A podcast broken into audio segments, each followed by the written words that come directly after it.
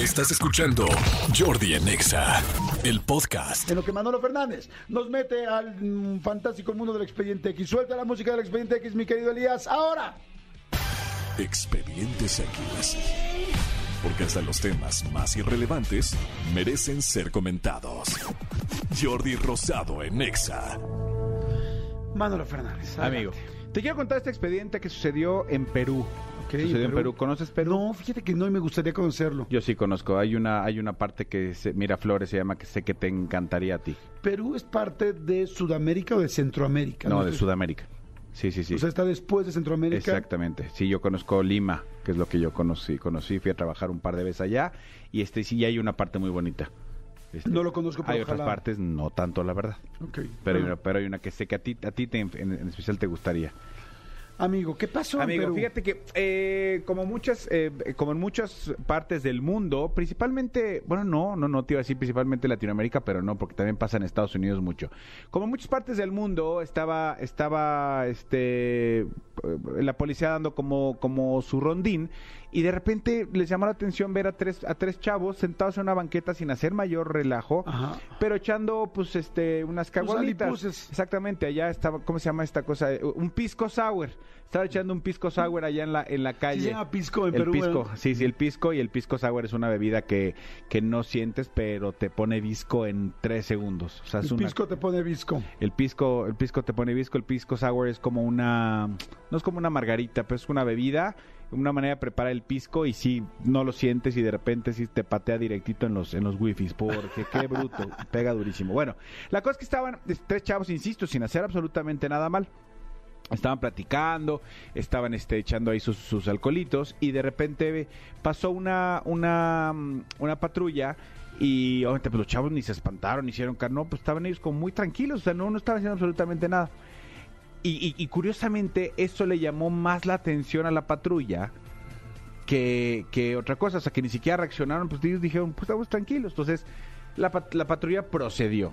Procedió este a acercarse a, est- a, a los a estos chavos. ¿Cómo están, muchachos? Bien, señor, bien, no sé qué estás. No, aquí echando unas Así como cuando se acercaron a Santa Fe Clan aquí. Exactamente, exactamente. No, no, no, pero muy tranquilos y no sé qué, y usted está haciendo bien, no sé qué. ¿Y aquí qué está haciendo? No, pues aquí jangueando con mis amigos. Ah, perfecto, muy bien. Este, ¿les molesta si les damos una, un- una revisada? Pues no, no. Entonces uno de ellos dijo, ¿pero por qué? ¿Hicimos algo malo?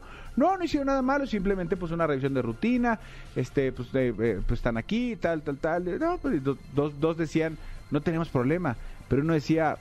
Ah, Eh, no lo sé, pues ¿no? no, o sea, pues preferimos no, si no tiene usted una orden, no. Entonces ya eso ya también le, le empezó a, a parecer raro a, a los polis. La cosa es que eh, este chavo, eh, el que no quería que lo, revis- que lo revisaran, es el que estaba ya un poquito más, más este... Más pedernal. Más pedernal, estaba ya más, más borrachillo. Y él trabajaba eh, tra- en, una, en una empresa de, mm, de esta que, que reparten cosas, que reparten comida, como aquí eh, en México hay o el Uber Eats o el o O Corner Rappi. Shop o Rappi o iBoy, viste que hay uno que se llama iBoy, hay varios. Allá se llama Pedidos Ya. Pedidos ya. Entonces él traía su, su maletita esta de... De, de, De su pedido, de los pedidos, los exactamente. pedidos, la, la maletita esta cuadradita típica que tienen todos.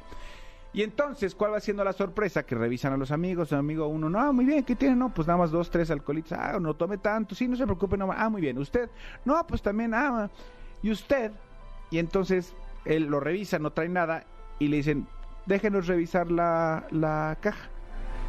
No, Y- eso así, y no, él, pues, no, eso él no. decía, no, o sea, si, si quiere, no, si Sí, quiere, no. Ahí no hay nada. Ahí no hay nada, señora Laura. Ahí no hay nada, señor Lauro. ¿Cuál va siendo la sorpresa de la policía?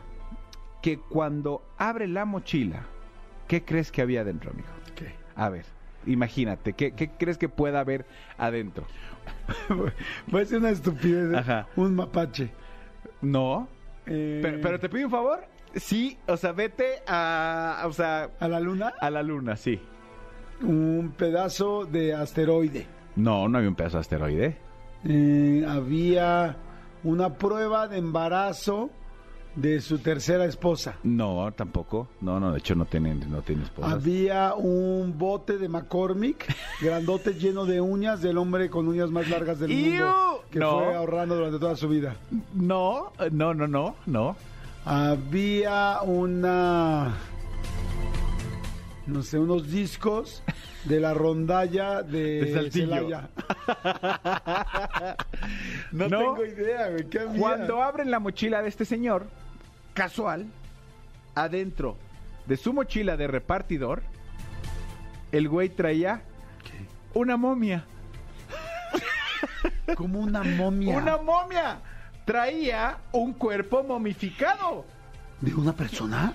Sí, sí, sí, de una Pero momia, una persona. ¿qué era? ¿Un no, estaba, o quién estaba, era? no, amigo, pues imagínate una momia que Que va tenía, siendo pulverizando o sea, con el tiempo. de 600 años, o sea, una momia ya hecha, o sea, en posición fetal, ya. Pero para que quepa ahí, ¿quién era el primo del tío del medio metro? No, pero acuérdate cómo son las momias. ¿Has visto cómo son las momias? Cómo, cómo Sí. se van haciendo más pequeñitas Sí, sí, sí. y se van y es como muy delgadita. Pues esa estaba en posición fetal, estaba envuelta en, en, en- en- como en sábanas y, y la traía dentro de la mochila. No es cierto. Y entonces, claro, por ¿Qué haces supuesto. con una momia por la vida, así caminando por viaducto? Pues entregándola.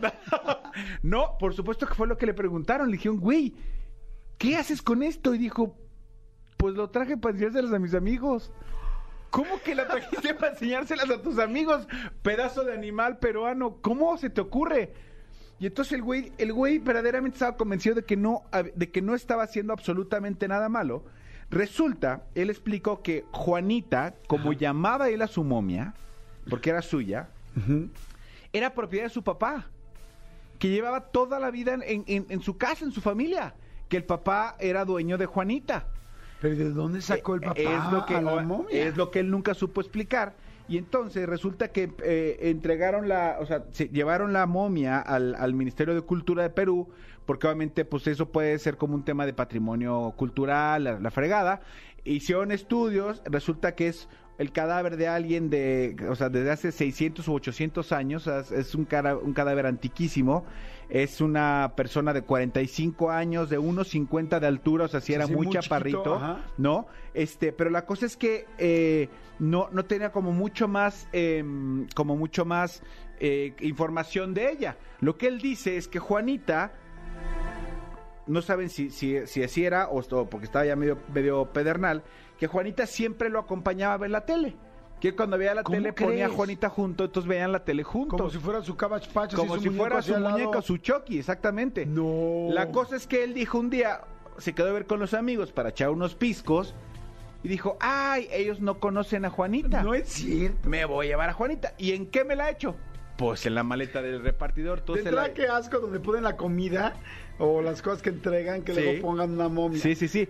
Pero imagínate, o sea, imagínate tú la, el, el cuadro de él en la moto, eh, este, eh, po- circulando por la avenida principal de ahí en Miraflores, en, en Lima, Perú, con Juanita, o sea, con una maleta y adentro viene una momia en posición fetal de hace 600 años. Sí, no, no, no. no, O sea, no. está muy, muy, muy, muy, muy cañón. Evidentemente, eh, fue, fue detenido, fueron detenidos los tres, los, los dos amigos dicen que no tienen nada que ver, fueron detenidos para investigar qué pasaba y ahorita está este hombre eh, detenido y la momia le fue confiscada y están investigando a ver qué fregados. Esta momia confiscada hasta salir del año escolar. Exactamente, aquí en el cajón de lo confiscado. Ah, exacto. Entonces la momia quedó confiscada este, hasta saber qué es lo que pasa, pero si el hombre resulta, si el chavo este resulta culpable, puede pasar entre 2 y 5 años en la cárcel por un delito de extracción, es extracción ilegal de bienes culturales. Sí, pero sí me suena porque... pues, No, a mí también me suena, pero a ver, a ver, pero, pero insisto, amigo, si yo de repente llego a casa de un amigo casual,